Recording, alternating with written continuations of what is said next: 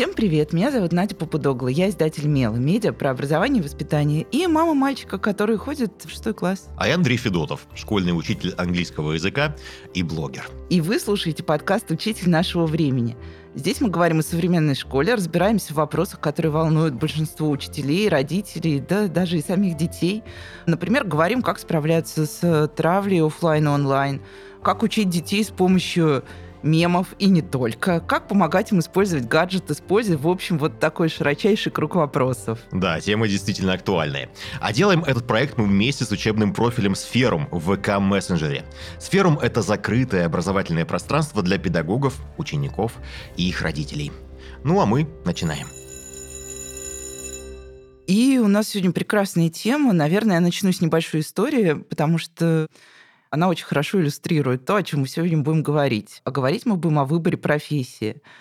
Этой осенью я ездила на осенних каникулах как раз эм, к детям в Ханты-Мансийский округ. У них была такая проектная работа, неделя каникул, они делают проекты. Ну, в общем, они были очень рады, что у них такая насыщенная неделя. Я им должна была в том числе читать какие-то небольшие лекции про медиа, ну, в общем, как мы работаем, чем мы занимаемся и так далее. Ну, я вижу, что они сидят уже засыпают, и не хочется им ни про медиа, ни про работу. Я говорю, ребят, давайте просто поговорим. Поговорим о вас, что вас волнует. А там были ребята где-то с 7 по 11 класс. Mm-hmm. И девочка такая очень с ясными глазами, такая отличница, прямо с первой парты тянет руку. Я думаю, сейчас скажет, ее что-нибудь такое волнует. Ну, в общем, какой-то протокольный mm-hmm. будет такой ответ. Она говорит, Надежда, вы знаете, меня больше всего волнует, что я вот в восьмом классе, а мне все говорят, что я уже должна выбрать профессию. А мне нравится и это, и это, и это. А мама хочет вот это, а папа хочет вот это. И меня каждую неделю об этом спрашивают, и я так устала, потому что я не понимаю, как сделать выбор. В общем, это, вот мне кажется, лучшая иллюстрация того, о чем будем говорить. В общем, для родителей это тоже такая болезненная тема, потому что вот, несмотря на то, что у меня ребенок только в шестом классе, я тоже часто задумываюсь, а где у него талант? Что из этого талант? Что мне нужно сейчас уже напрячься и подтягивать, подтягивать? Вот, Андрей, я тебе завидую, у тебя пока нет детей, у тебя нет этой головной боли поиска таланта и выбора. Ну вот, сегодня посмотрим, да, как с этим справляешься ты, научишь нас тоже многим своим лайфхакам. Ну, в общем, да, поговорим сегодня, как определяться с профессией и искать себя. Но, Андрей, ты скажи, вот к тебе дети подходят с такими вопросами? Вообще чувствуешь ли ты, что ты не просто учишь, но еще каким-то образом помогаешь им определиться с тем, что им нравится, не нравится, с их будущим. А может, они прям подходят с вопросами и говорят, Андрей, посоветуй, кем быть? На самом деле, когда я был классным руководителем, конечно же, такие вопросы были.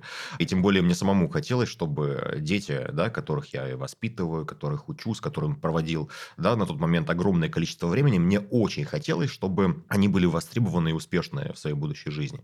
А что касается в целом, наверное, профориентации. Когда было классное руководство, мы ездили, ходили по всевозможным и заводам, и во всевозможные корпорации. Была такая нас возможность, дети могли погрузиться, понять, как это. А еще на канале у меня была рубрика, она называлась «Профессия выходного дня». На один день, это была суббота, я выходил прям действительно на совершенно другую должность. Я был бариста, я был мясником Прикольно. на центральном рынке. Ого, вот то есть ты умеешь просто... рубить правильное мясо? Теперь да, теперь Класс. да. Был барбером, в общем, там э, четыре серии. И в итоге целый день я проживал с этими специалистами. По факту потом в конце да, этого дня, когда я уже действительно валился с ног, я рассказывал про какие-то плюсы да, и минусы, потому что в любой профессии да, есть какие-то и преимущества, и недостатки. Ну, по крайней мере, на первый взгляд. И поэтому этим делился и мог погрузить принципе, любого человека и ребенка вот в эту атмосферу рабочую данной специальности. Натя, у меня вопрос к тебе. Мы уже затронули тему да, твоего ребенка. Помогаешь ли ты, каким образом, да, с выбором? Может быть, ты какие-то ему показываешь книги, может быть, куда-то вы ездите, смотрите что-то, может быть, помогают какие-то онлайн-видеоролики. Каким образом ты вообще взаимодействуешь с сыном по данному вопросу? Так, это прям сложный вопрос. Я сейчас почувствовала себя супер безответственной матерью, э, потому что я почти ничего не делаю. Ну, я знаю, что есть какие-то вещи, в которых он достаточно силен. Там есть вещи от природы, в которых он силен. Например, вот он ходит в музыкальную школу, потому что у него действительно, ну, в отличие от меня, есть голос и слух. И я, когда пою дома, он говорит, ради бога, замолчи, это вопит мамонт просто, выламываясь из ледника. Вот, а так, он а еще раз... навыки стендапа у него есть, смотри. Ну, в общем, у него есть какие-то такие вещи, которые ему нравятся и легко даются. Я его стараюсь в этом поддерживать. Стараюсь ему, наверное, рассказывать о еще разных вещах, которые вообще связаны с разными профессиями, потому что когда, например, дети говорят, что мы хотим стать, я не знаю, там, разработчиками компьютерных игр, вот его uh-huh. завораживает, что я когда-то там дружила с разработчиками очень крутых игр, вот он мечтал тоже стать, ну, как все малыши, мне кажется, которые играют. И я ему рассказывала, что на самом деле это не одна профессия, а много-много всего Конечно. внутри. Угу. Ну, в общем, какие-то такие вещи, то, что я знаю, то, что мне нравится, я ему рассказываю. Но сейчас у него есть цель. Он решил стать отоларингологом. Ничего исключительно себе. потому, что ему вылечили очень успешно уши. Его заворожило то, что врач в состоянии спасти человека от больных ушей, и он сказал, что все, он будет налегать на биологию и химию. Я сказала, я тебя поддерживаю. Кстати, вот профориентация, я часто сталкиваюсь с тем, что очень такое тяжелое слово, тоже как цифровизация, вот это все профориентация, цифровизация, диджитализация. Вот, но про профессии, да, я думаю, мы могли бы долго говорить, но у нас сегодня есть гость. Да, потрясающий. Да, с нами сегодня Галина Баранова. Добрый день, Галина. Добрый день. Галина, здравствуйте. Галина, директор Калужского техникума электронных приборов и участник Совета учителей-блогеров при Министерстве просвещения России. То есть человек, который, наверное, больше тебя, Андрей, или тем более меня, знает про выбор профессии, как помогать определяться и так далее. Но давайте начнем с простого. Вот когда дети вообще начинают выбирать профессию? Ну, понятно, что все начинают выбирать профессию года в четыре, когда первый раз ребенок хочет кем-то стать, отыгрывая какую-то из ролей, которые ему нравятся. Mm-hmm. Но если вот серьезно, с точки зрения уже определения относительно там, своего будущего, своих желаний и прочего, и нужно ли подталкивать детей? Начинаешь прям такой вот с четвертого класса, давай, пора уже выбрать вертикаль, как в Москве это называется, математическая, гуманитарная и так далее. Я хочу начать с проблемы. Самая большая проблема чтобы ребенок понимал, кем он хочет быть, это не желание родителя. Я хочу, чтобы мой ребенок стал вот этим угу. специалистом. А отсюда идут все проблемы, потому что мы, родители, вешаем свои страхи или свои хотелки, так сказать, да, на своего ребенка. То есть, если я не реализовалась как балерина, но я очень люблю, да, балет, то мой ребенок обязательно должен там быть. Вот это очень большая ошибка нужно наблюдать и смотреть за ребенком. У меня сын, ему 12 лет. Он э, очень хорошо владеет мелкой моторикой. Он из пластилина лепит фигурки двухсантиметровые, допустим, аквалангиста. И все до мельчайшего. Из листов А4 бумаги он собирает оружие допустим, автомат. Понятно. То есть он собирает только смотря на плоскую картинку. То есть в голове это 3D-модель, да, это уже архитектор. Он хорошо начал интересоваться проектированием 3D-игр я как айтишник, да, начала ему помогать. Что это, зачем и почему. И все это становление идет с возрастом. Вот от 5 лет, и сейчас ему 12. И, конечно же, он спрашивает, мама, а кем я буду? Я говорю, это все зависит от тебя. И то, что вот общество подталкивает, да, что ты уже должен кем-то стать, вот это вот, знаете, как мы ставим в рамки наших детей, что ты именно сейчас должен определиться. Вот здесь, я считаю, это неправильно, потому что у нас вся жизнь — это становление. Мы меняем одну специализацию, допустим, узкую на широкую, какое-то есть ответвление. Поэтому вот здесь детей ставить в такие рамки, я считаю, это опасно.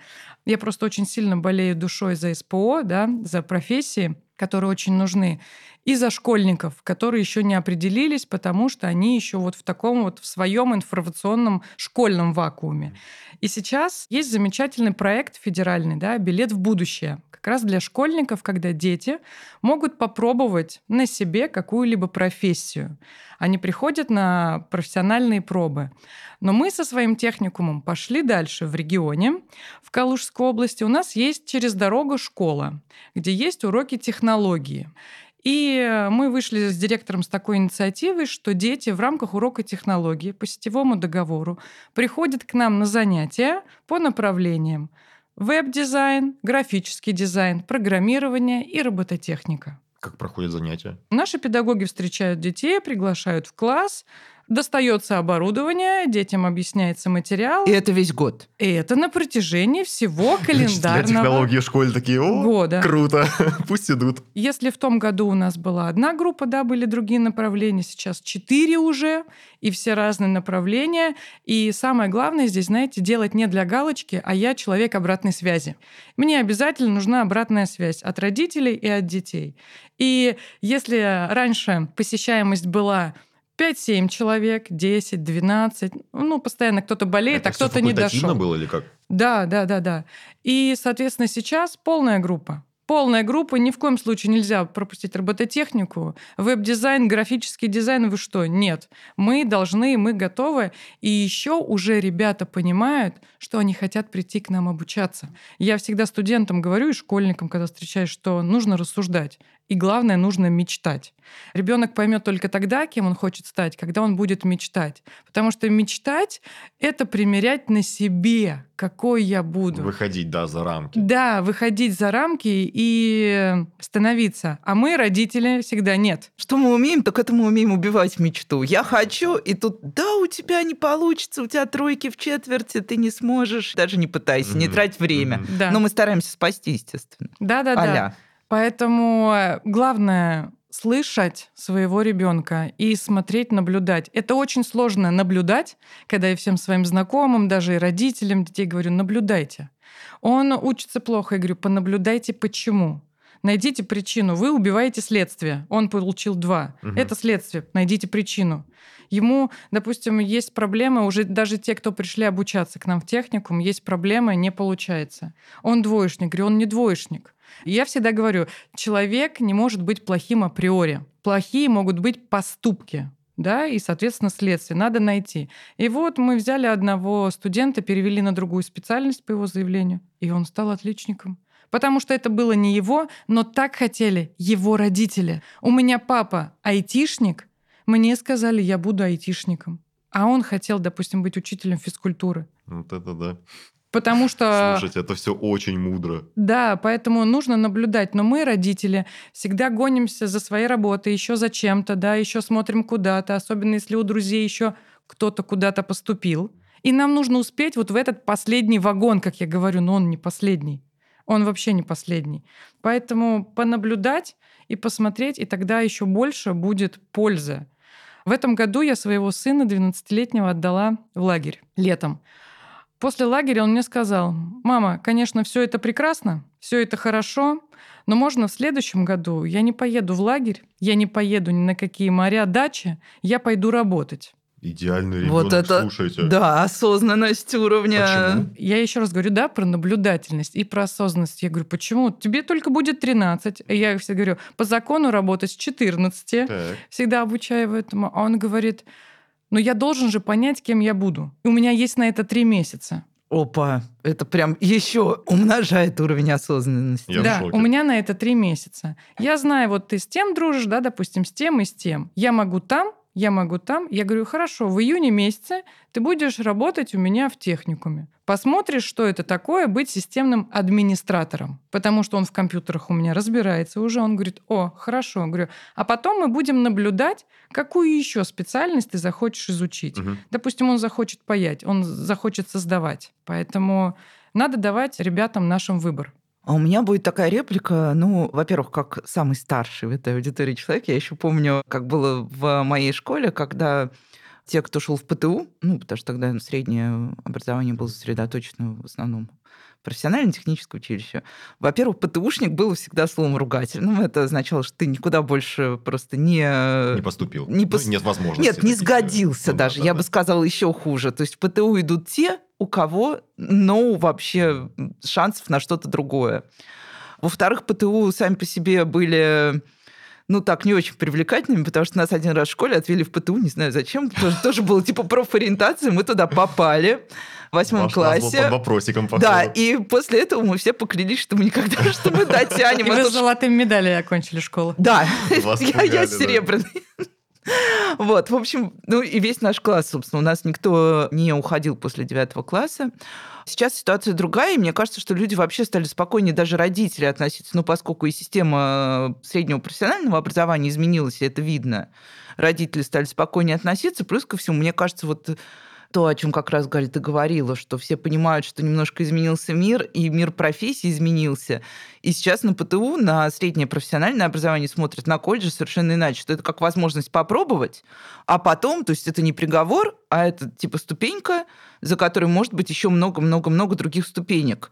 Вот. Но к чему я это? Вот если поговорить принципиально, чем колледж отличается от школы, да, вот как бы ты сформулировала для тех родителей, которые все равно сомневаются? Ну, смотрите, Экономика региона любого очень важна. Да, важна набором специалистов. Специалисты нужны.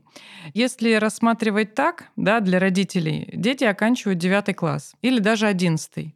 Университет — это все таки такая система, знаете, взрослого уже осознания, когда ты уже пришел точно, и ты уверен, и ты обучаешься.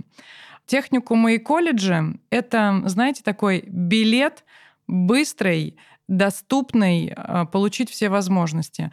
Те дети, школьники, которые приходят к нам в техникум, уже на втором курсе начинают проходить практику на предприятиях.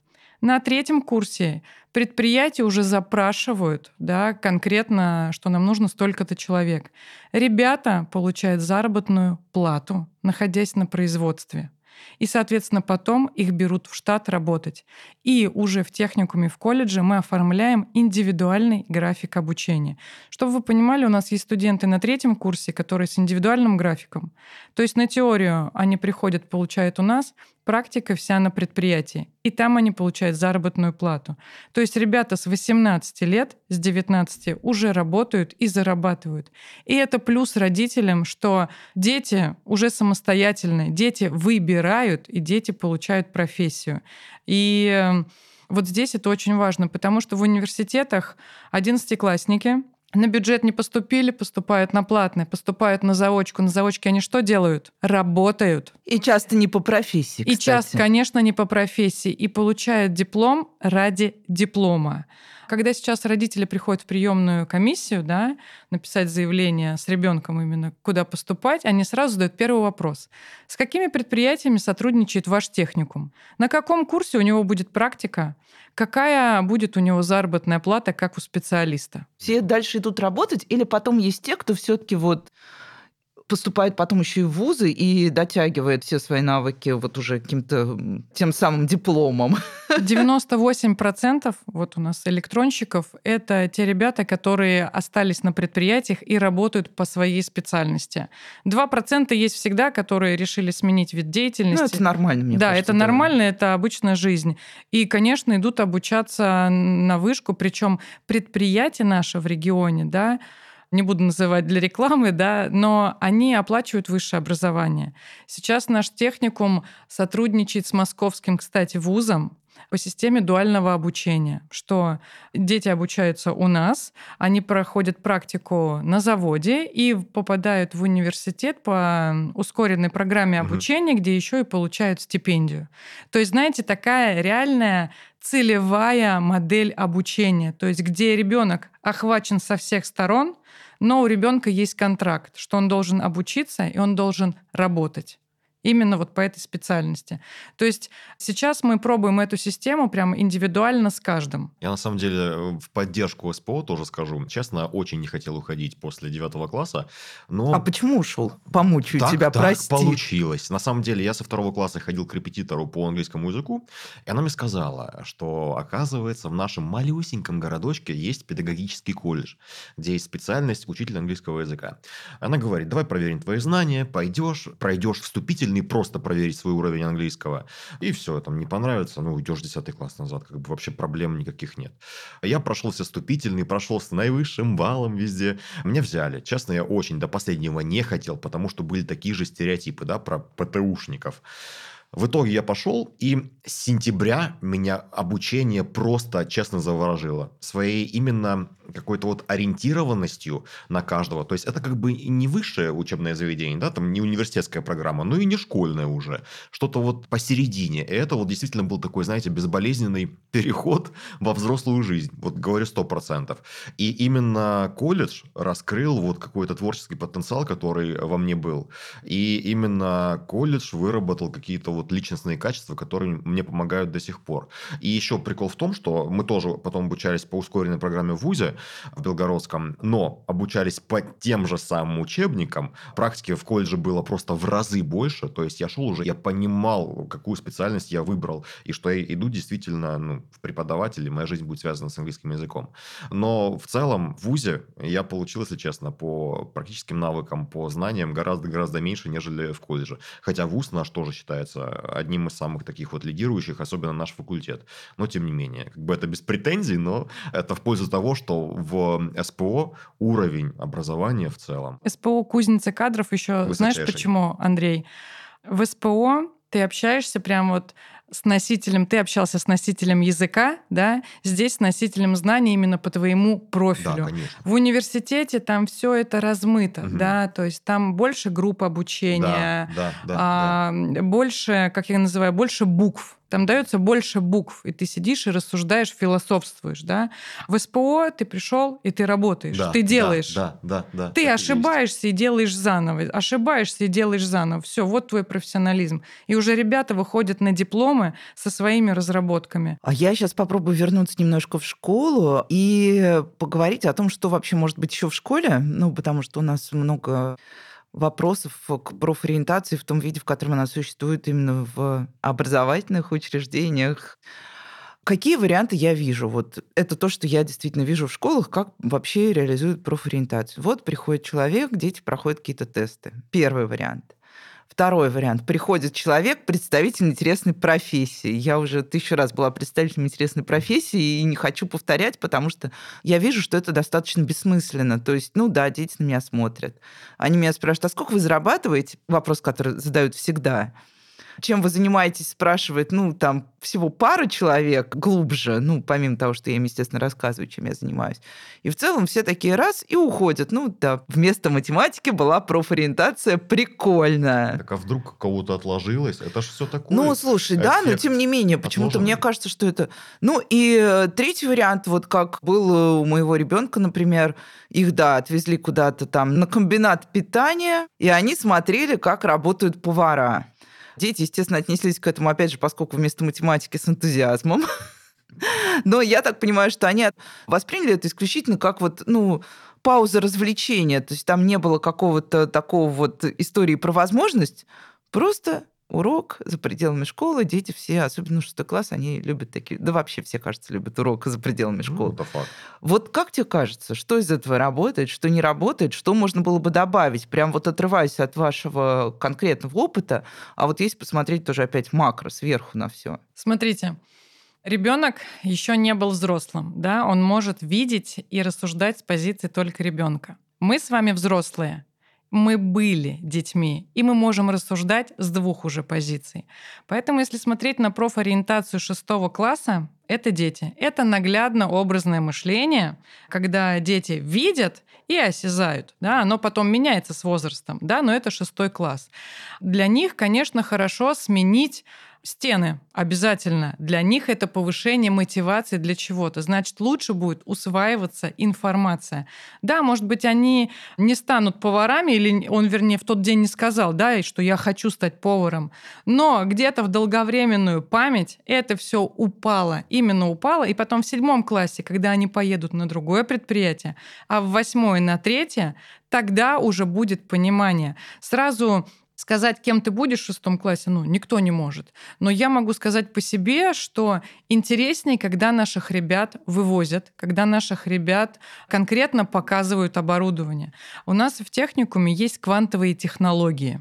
Это кейсы, сварочные аппараты, где сваривается оптоволокно. Звучит грандиозно и, как я говорю, очень интересно, но ничего не понятно. Ну, очень интересно, да? И вот дети приходят к нам, и мы показываем эти кейсы, и дети пробуют. Вот знаете, я не думаю, что придя в школу с такими же крутыми кейсами, но мы были бы в тех стенах, да, ребятам было бы настолько интересно. Потому что все таки в этой обстановке, как я говорю, да, они 24 на 7 они это воспринимают, как вы говорили, не было математики. Угу. Да? То есть уровень восприятия уже снижается. Дети всего из 40 минут урока запоминают первые пять, последние пять. Именно. Вот. Поэтому, когда В ты... лучшем случае. Да. Когда ты грамотно, прагматично создаешь условия, ты сажаешь именно то нужное зерно, которое пригодится ему через год или два. Но мы с вами сейчас просто, мы родители, да, как я говорю, мы хотим здесь и сейчас. Здесь и сейчас надо сказать, здесь и сейчас надо сделать. Но не все так делается. Делается, чтобы сделать качественно, а если мы говорим за качественно, то это такой долгий путь, начиная с начальной школы объяснять, на уроках труда смотреть виды деятельности, и потом ездить на предприятие. Это очень, кстати, прекрасно. Я задам еще один вопрос про профориентацию, связанный, мне кажется, тоже с такой родительской стереотипизацией. Есть э, некие профессии, которые считаются стабильными да, профессиями. Угу.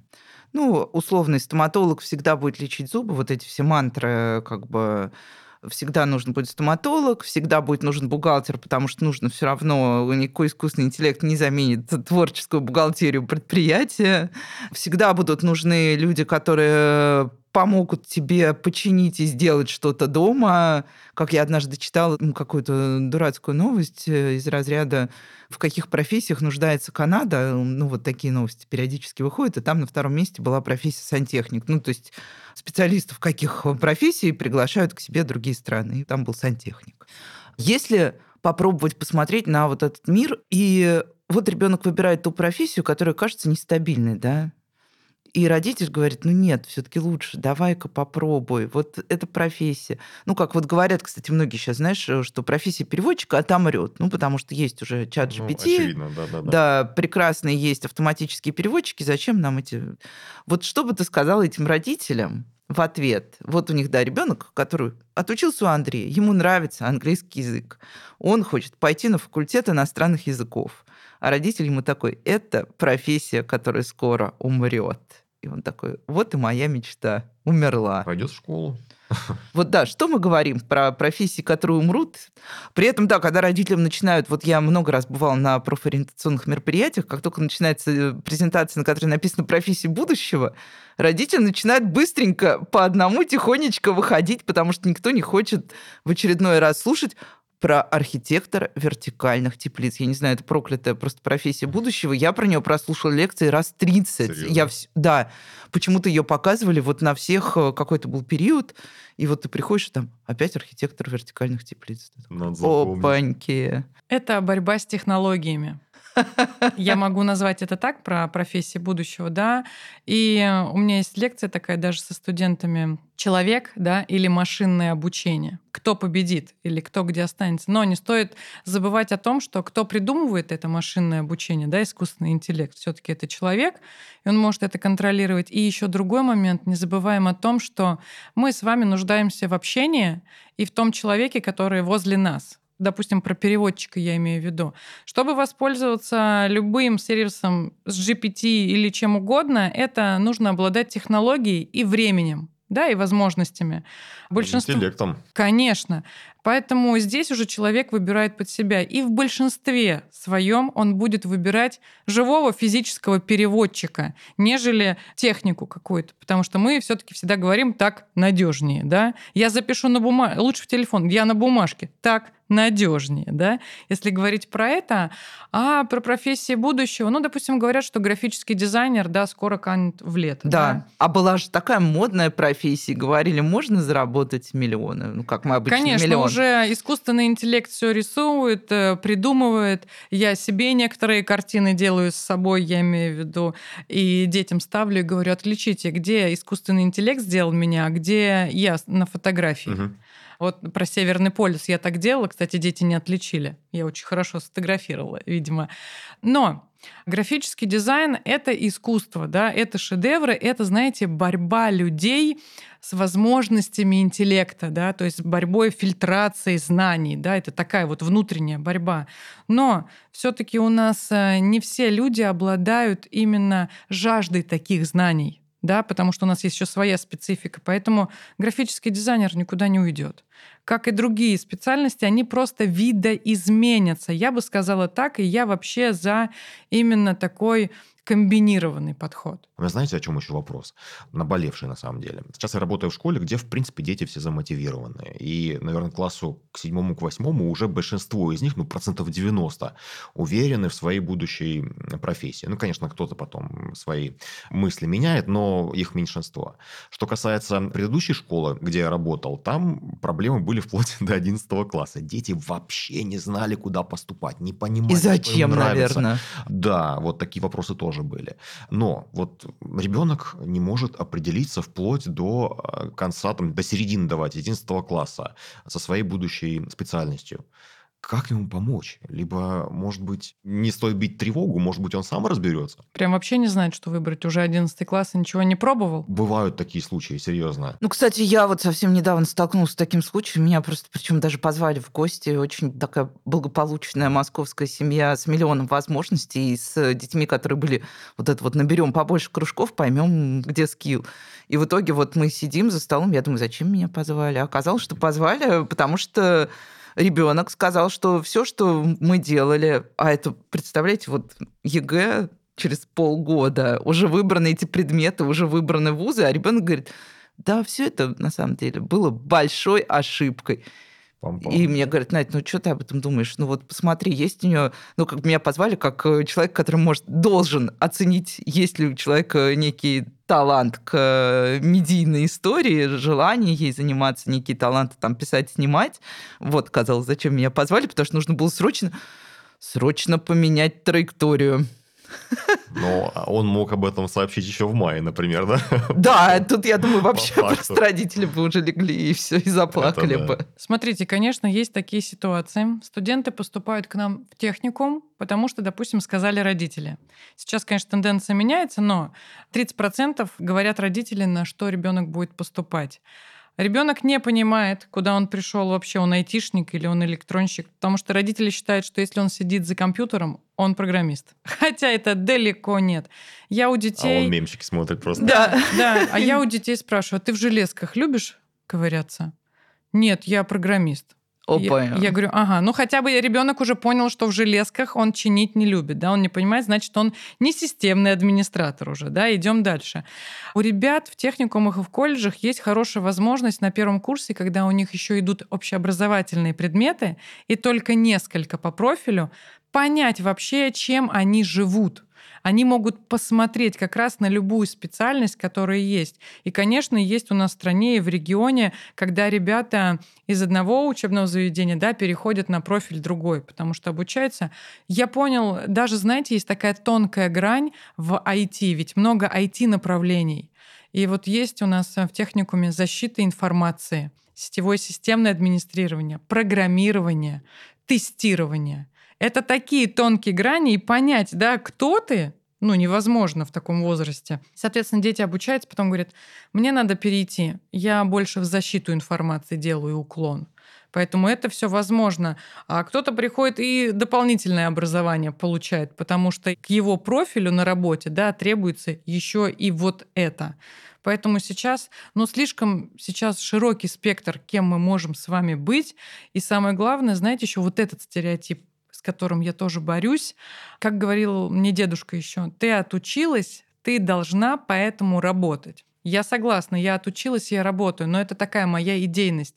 Но не все так должны. И вот этот вот страх, что тебе твое образование не пригодилось, на детей мы и вешаем. Но я, допустим, за то, чтобы были специалисты широкого профиля. Кстати, вот если про ваш колледж, какие сейчас самые востребованные специальности? В регионе самые востребованные, конечно, IT направления. Но а внутри IT? Внутри IT программисты, у нас тестировщики и разработчики именно очень востребованные, и защита информации. А если подумать, вот попробовала бы ты определить несколько четких таких советов дать родителям, ну, хотя ты, в принципе, уже дала пронаблюдать, я слышала и внимательно слушала, но все равно какие-то топ-рекомендации, как помогать ребенку определиться с профессией. Для педагогов, да, и для родителей. Вот два сегмента. Ну, для родителей, так как я родитель, да, первое наблюдаем, дальше слушаем ребенка, спрашиваем у него, в какие секции он хочет пойти.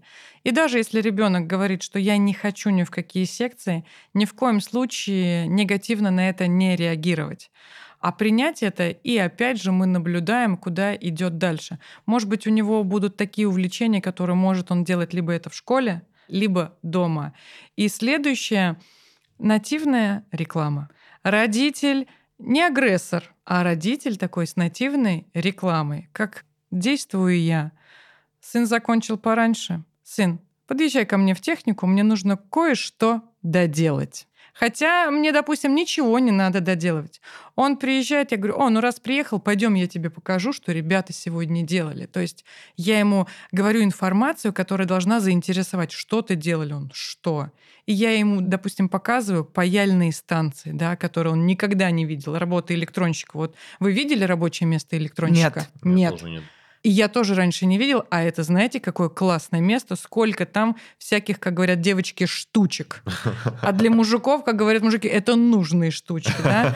То есть и теперь, допустим, когда говорю, мам, а ты до скольки работаешь, а что? А я вот хотела заехать и посмотреть еще вот там, что делают. То есть а, это... так это работает. Да, реально. кстати, дети вообще очень любят ездить на работу к родителям, я скажу, это никогда не срывается, типа, можно я у тебя на работе посижу? Мой ребенок считает, что это лучший праздник. Да, то есть нативная реклама такая, то есть ты не говоришь, мы завтра едем к тете Маше, потому что она работает тем-то, ты будешь смотреть, что ты в будущем будешь тем Угу. Все, у ребенка уже идет, потому что, знаете, мне сын один раз сказал, почему ты управляешь моим мозгом? Ты не можешь управлять моим сознанием. Я уже сам осознаю, что я буду делать. А я просто сказала, зубы чисть, одевайся, садись кушать. А он сказал, может быть, я хочу в другой последовательности. Да, да. И вот, Бунтарь растет. И вот тогда я сел, думаю, 12 лет, осознанность, ты управляешь моим телом, сознанием. Думаю, ничего себе там в голове, какое рассуждение. Но потом я поняла, а реально, а зачем я так делаю, да? Я в нем программирую что-то такое, где он не будет с критическим мышлением. Он не будет думать сам, а я за него. Поэтому не надо. И вот родители формируем критическое мышление выводим из зоны комфорта и даем ребятам. Я не говорю, конечно, попустительство, да, делай, что хочешь. Нет. А как педагогам, да, сказать, чтобы они объясняли, да, какая специальность должна быть. У нас классный руководитель для ребят делает рассказы о профессиях, показательные. И плюс наш классный руководитель, тоже у сына, это в я вам объясняю, да, приглашает родителей с этой профессией. Дети воспринимают родителя позитивно, да, так как это родитель какого-то ребенка из класса. Ага, он пожарный, допустим. Ага, такая ответственная профессия. Родитель рассказывает, да, чем важна спасать у детей уже. Да, спасатель. То есть вот такие классные часы, они тоже очень хорошо помогают. То есть не приходит какой-то дядечка незнакомый, а здесь я опять говорю, именно посмотреть со всех ракурсов под ту историю, которую вы хотите именно преподнести. Только тогда она будет работать. А иначе это будет мероприятие для галочки. Что к нам пришел сотрудник, рассказал о том-то. А к нам пришел папа Петя сегодня. Он МЧСник.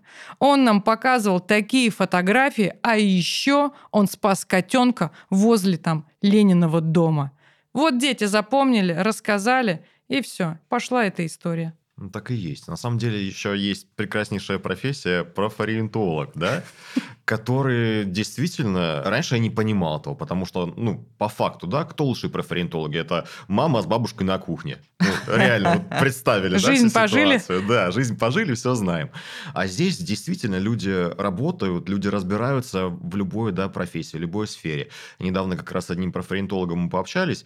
Я сначала скептически очень относился к этому всему, но после общения пришел к выводу, что действительно сейчас в этом многообразии всех сфер деятельности, многообразии всевозможных специфик и так далее, действительно важно все-таки, наверное, очень рано определиться со своей будущей сферой, потому что, ну, мне кажется, это было бы идеально, если мы бы каждый, да, с самого детства уже определялись с той сферой, которая действительно нам по душе. Представляете, какие бы просто вырастали профессионалы в любой сфере. Это было бы действительно круто. Ну что ж, мне кажется, у меня не осталось вопросов. Не знаю, как у тебя, Андрей. У меня тоже.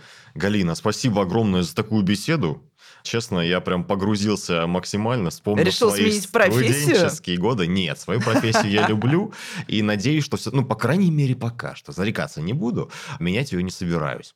Тем более, да, все-таки за человеческим фактором и настоящее, и будущее, как мы поняли. Как мы решили, да, Да. слава богу. За круглым столом мы решили, что так будет. Да, все, постановили. Ну что, друзья, спасибо огромное за то, что вы были сегодня с нами. Делитесь вашими любимыми эпизодами и предложениями по темам. Обязательно делитесь своим мнением и задавайте вопросы. Мы с удовольствием ответим на них в следующих выпусках. Ссылка на сообщество в описании. Ну и подписывайтесь на нас везде, где слушаете подкасты, оставляйте сердечки, 5 звезд, это очень приятно от вас. Удобнее всего следить за нами в ВК-музыке, там мы публикуем выпуски немного раньше, но можно и на остальных платформах. Словом, оставайтесь с нами, не прощаемся, всего доброго. Пока-пока! Пока-пока.